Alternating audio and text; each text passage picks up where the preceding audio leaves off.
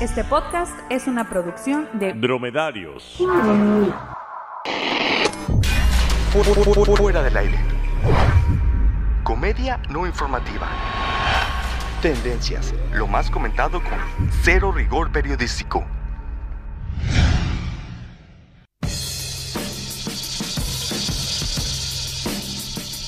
Bienvenidos a Fuera del Aire, el podcast que le enseña a tus papás a mandar nudes por WhatsApp. Yo soy Jorge Márquez. Y yo, Héctor Guevara. Estamos de regreso. Ojalá hayan pasado las fiestas con sus seres queridos o de perdida con sus familias. Que la Navidad haya entrado a sus hogares, porque el significado de la Navidad es que no te toque ni un regalo culero en el intercambio. ¿Verdad, mamá? ¿Y cómo van con sus propósitos de año? Ya estamos en la tercera semana del año, así que todavía tienen tiempo de empezar a cumplirlos. Si su propósito fue hacer ejercicio como cada año, te recomendamos una serie de pasos para que no se te haga tan pesado. Primero, pasa frente al gimnasio en pants, o punks como dicen mis papás. Puedes hacerlo en carro y luego ir a pie. Segundo día, entrar y preguntar por la membresía. Por ahí del quinto día ya debes estar sobre un aparato. Si para el día de hoy no has ni siquiera entrado al gimnasio, olvídalo. Ese barco ya zarpó.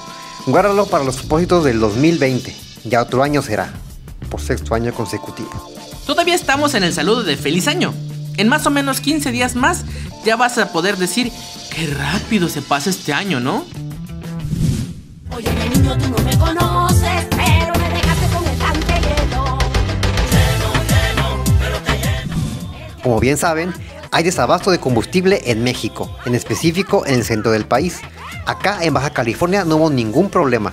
De hecho, cada vez que iba a cargar gasolina me sentía millonario y en el primer mundo. Hasta pedí que le echaran de la premium.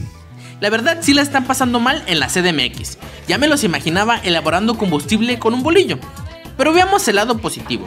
Por el desabasto de gasolina hubo menos tráfico, se inhaló menos chemo y sobre todo se usó más la bicicleta. El chécate, mídete, muévete se quedó pendejo.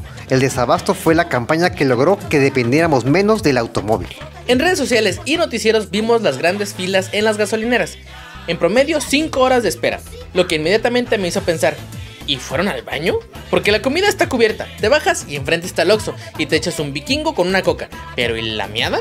Los baños de las gasolineras no se caracterizan por su pulcritud.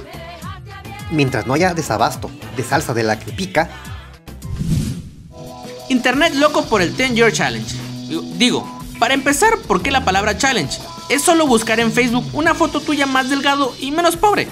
A menos que el reto sea ver tus fotos y no sentir pena ajena. O ver las fotos con tu exnovia y no hablarle. la verdad, yo también me subí al tren del mame y busqué mi foto del 2009. En el proceso borré como 10 fotos porque qué pinches pena que en unos años aparezcan en mis recuerdos de Facebook. Mauricio Clark nos presenta a su novia y nosotros nos quedamos de... ¿Eh? La verdad no quisiera ser su novia.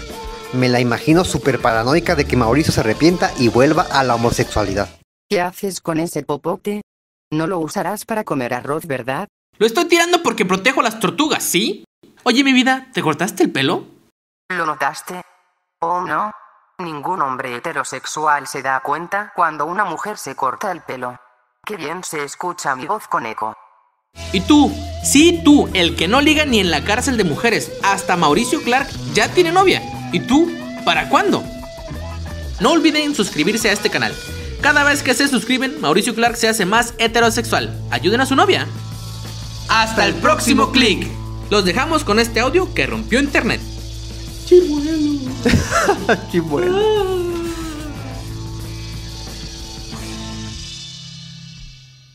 Así que descansa en paz, chimuelo.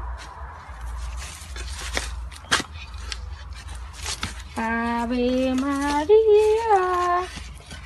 Señor Jesús, lleva al chimuelo al ataúd.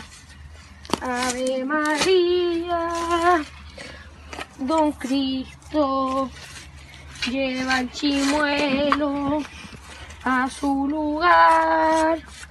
Y ahora, el momento más triste de la jornada, sin duda. Adiós, chimuelo. Descansa en paz. ¡Eh, perro, weón, sale! Mierda, no, no, no, no, no, no. ¿Dónde coño? ¡Se lo comió! ¡Abre la boca! graba esto. Suelta a mi chimuelo, weona.